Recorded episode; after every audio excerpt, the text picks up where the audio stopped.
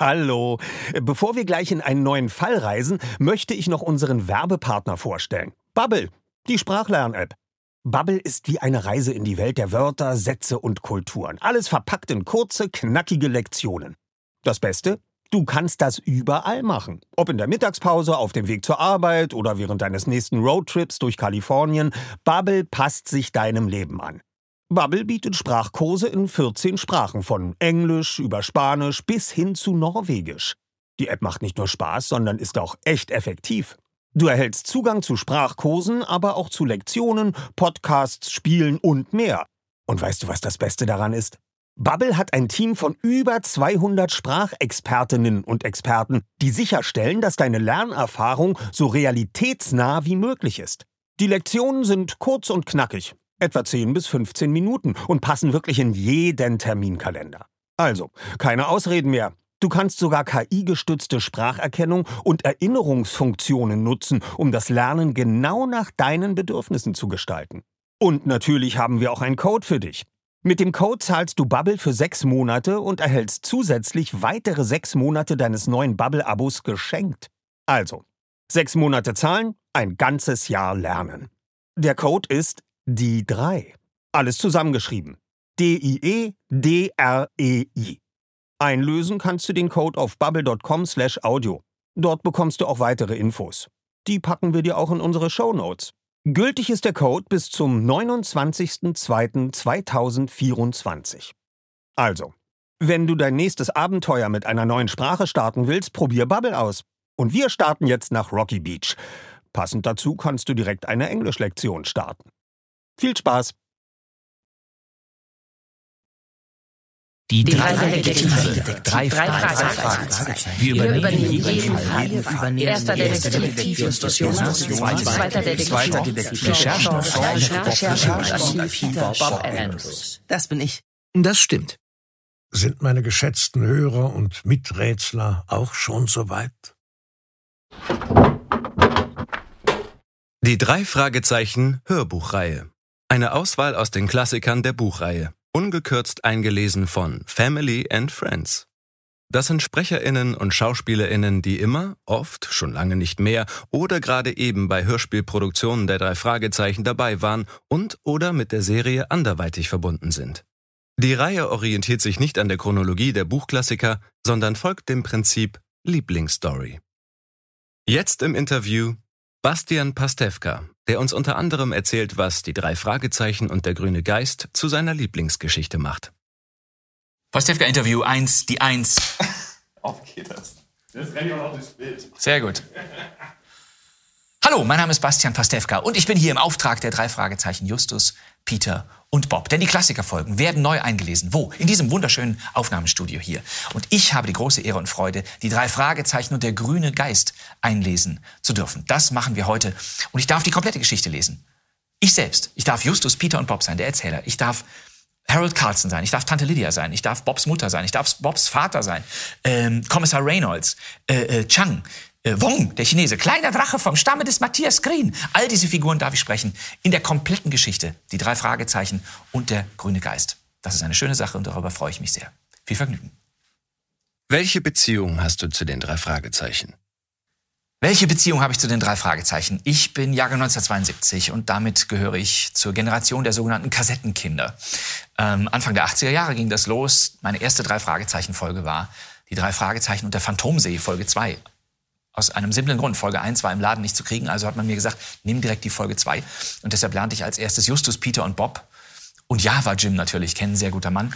Äh, äh, das war meine erste Folge. Und viele weitere sollten folgen. Also meine Kindheit äh, bestand darin, mich darauf zu freuen, dass irgendwie in ein paar Monaten die nächste Folge rauskommt. Und die musste ich dann natürlich auch sofort für 6,95 Euro bei Fotopost in der Bonner Innenstadt kaufen. 6 D-Mark noch, oder? Und damals waren es sogar noch D-Mark, ne? fällt mir gerade mal ein. Ja, mein Gott, in den 80ern gab es noch D-Mark. Was bedeutet für dich die Welt der drei Fragezeichen? Also nachdem so die ersten Europa-Märchenplatten zu mir kamen, war ich dann irgendwann froh, auch Geschichten zu hören, die sich in erster Linie an Erwachsene richten. Dachte ich jedenfalls damals. Ich dachte, das sind tolle Hörspiele für Erwachsene, die man auch für Kinder so sozusagen so eingerichtet hat, dass Kinder sie verstehen, bis ich natürlich irgendwann kapiert habe, es sind reine Kinderhörspiele.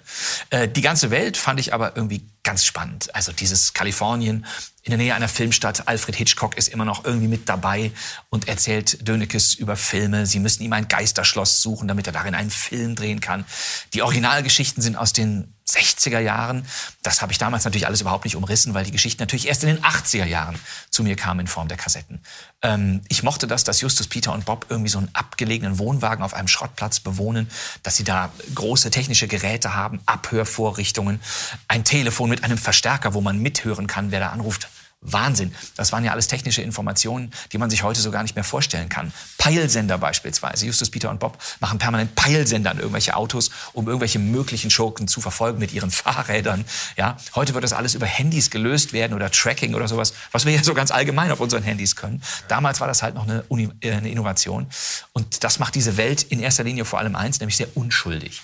Und äh, das mochte ich sozusagen als Kind immer. Da fühlte man sich behütet und Justus, Peter und Bob waren sozusagen Gleichgesonnene. Warum hast du dir die Folge Der grüne Geist ausgesucht?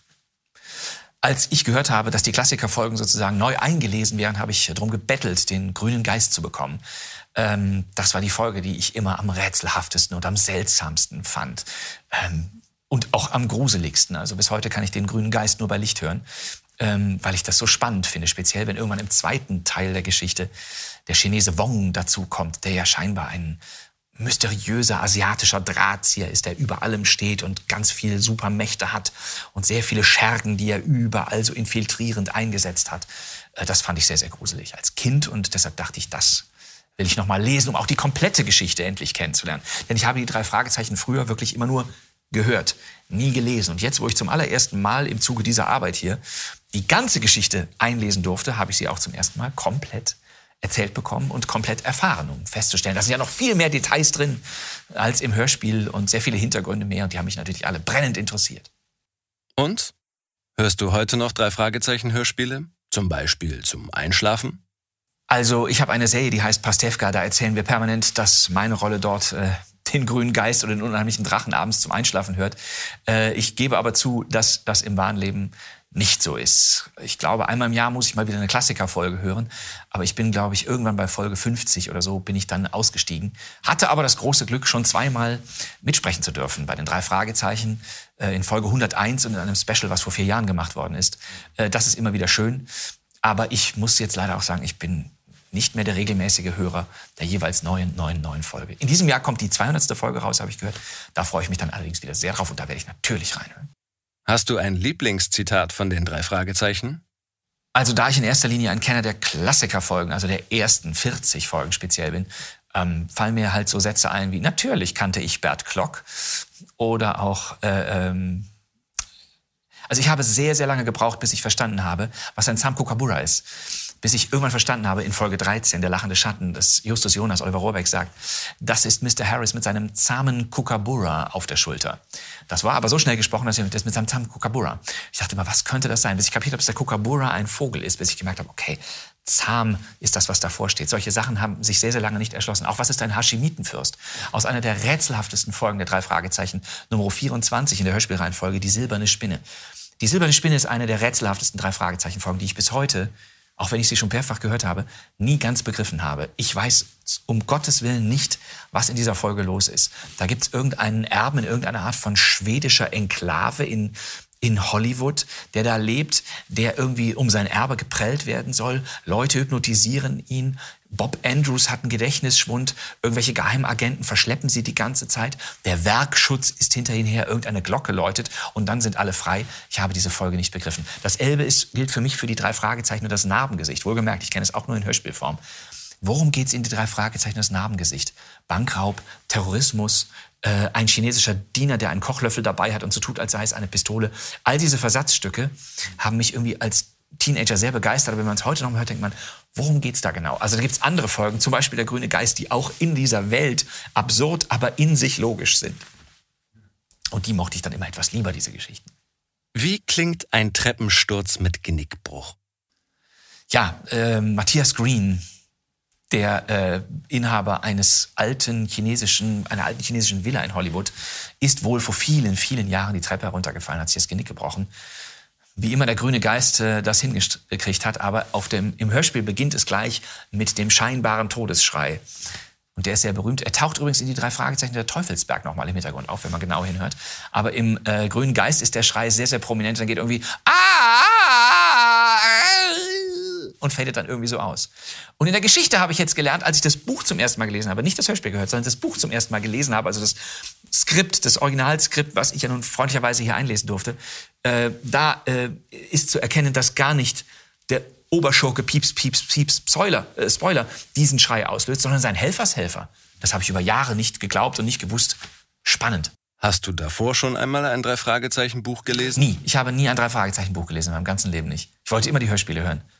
Wegen der tollen Musik, wegen der spannenden Stimmung, wegen der Stimmen von Justus, Peter und Bob natürlich, wegen dem Erzähler damals Peter Passetti als Alfred Hitchcock, aber auch so Granatenschauspielern wie Marianne Kehlau, Rolf Mamero, ähm, Ernst von Klippstein, Karl-Ulrich Mewes, der in jeder Folge drin war, Wolfgang Kubach, der sowohl Eugenie sprach, Andreas von der Meden, der sowohl Skinny Norris war als auch Morton, das wissen die Fans natürlich alles.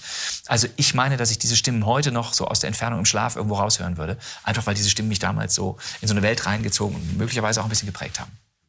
Gibt es Unterschiede zwischen Buch- und Hörspielversion? Wenn ja, welche sind das?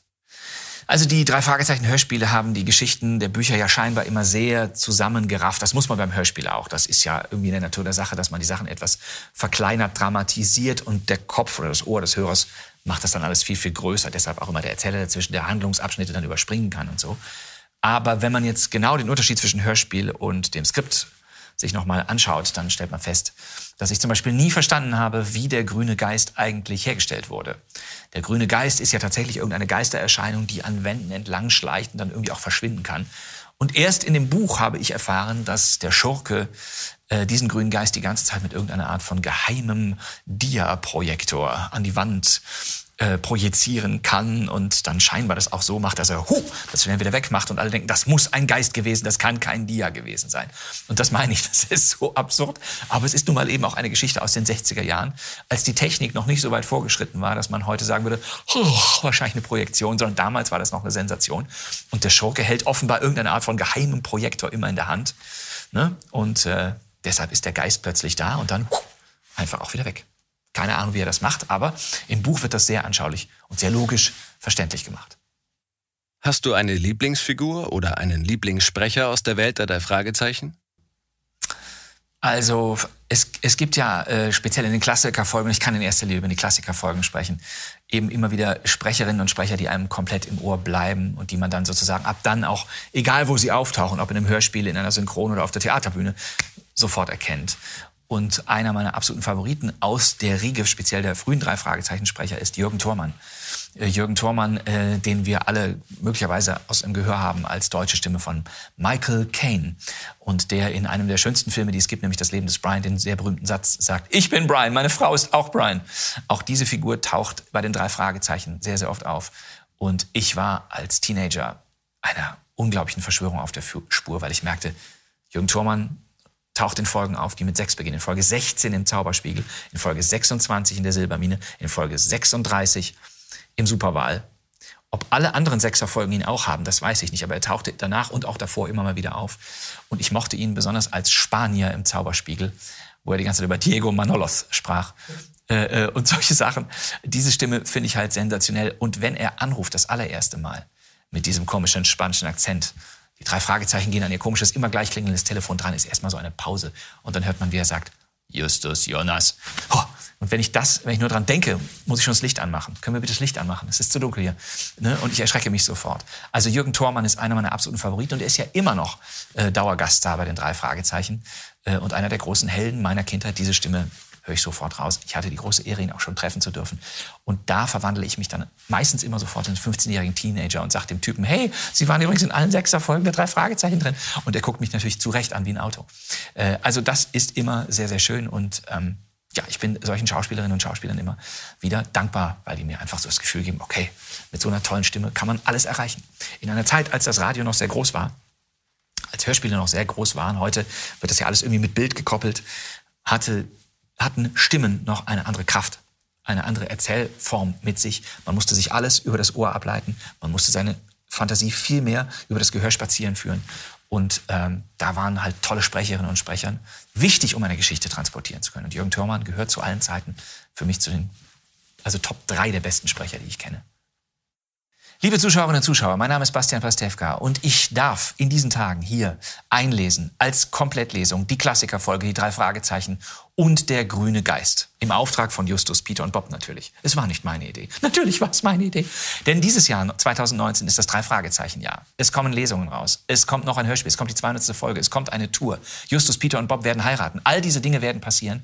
Äh, und deshalb ist es für mich ein ganz, ganz besonderes Jahr, denn die Reihe wird 40 Jahre alt und es zeigt mir, mein Gott, ich bin 32. Viel Spaß dabei. Alles Gute. Vielen Dank, Bastian, für das Interview und deine Hörbuchinterpretation. Bei Frau Körting und uns ist es ja so, wir siezen sie heute noch und sie duzt uns immer noch. Oliver, wie schön, hattet ihr eine schöne Anreise? Ja, danke, Frau Körting. Ähm, wollen wir denn gleich anfangen? Ja, komm, Justus, setz dich mal schon hin. Und schon quält sie in die Rollennamen und dann den ganzen Tag redet sie einen nur noch mit Rollennamen an. Um dann so ein Bösewicht zu sprechen, spreche ich bestimmt immer wie Semmelrogge dann. Ja, so ein bisschen eklig, ja. Das kann so, wo man sein, dann ja. gleich rauskriegt, dass der nicht der Sympath ist. Habe ich dann noch entwickelt diesen Akzent, den er hat und das äh, macht große Freude, ist großer Erfolg. Ich könnte sofort einen Seufzer-Workshop mit euch hier machen. Äh, glücklicher Seufzer, hinsetzender Seufzer, ärgerlicher Seufzer, ja, verliebter Seufzer, weil da können wir den ganzen Tag, ähm, die klingen alle anders.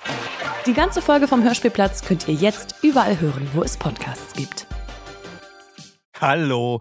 Bevor wir gleich in einen neuen Fall reisen, möchte ich noch unseren Werbepartner vorstellen. Bubble, die Sprachlern-App. Bubble ist wie eine Reise in die Welt der Wörter, Sätze und Kulturen. Alles verpackt in kurze, knackige Lektionen. Das Beste? Du kannst das überall machen. Ob in der Mittagspause, auf dem Weg zur Arbeit oder während deines nächsten Roadtrips durch Kalifornien. Bubble passt sich deinem Leben an. Bubble bietet Sprachkurse in 14 Sprachen, von Englisch über Spanisch bis hin zu Norwegisch. Die App macht nicht nur Spaß, sondern ist auch echt effektiv.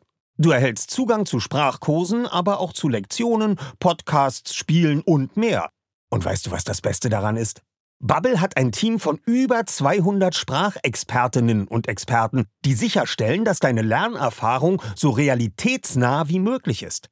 Die Lektionen sind kurz und knackig, etwa 10 bis 15 Minuten und passen wirklich in jeden Terminkalender. Also, keine Ausreden mehr. Du kannst sogar KI-gestützte Spracherkennung und Erinnerungsfunktionen nutzen, um das Lernen genau nach deinen Bedürfnissen zu gestalten. Und natürlich haben wir auch einen Code für dich. Mit dem Code zahlst du Bubble für sechs Monate und erhältst zusätzlich weitere sechs Monate deines neuen Bubble-Abos geschenkt. Also, sechs Monate zahlen, ein ganzes Jahr lernen. Der Code ist die 3. Alles zusammengeschrieben. D-I-E-D-R-E-I. Einlösen kannst du den Code auf bubble.com slash audio. Dort bekommst du auch weitere Infos. Die packen wir dir auch in unsere Shownotes.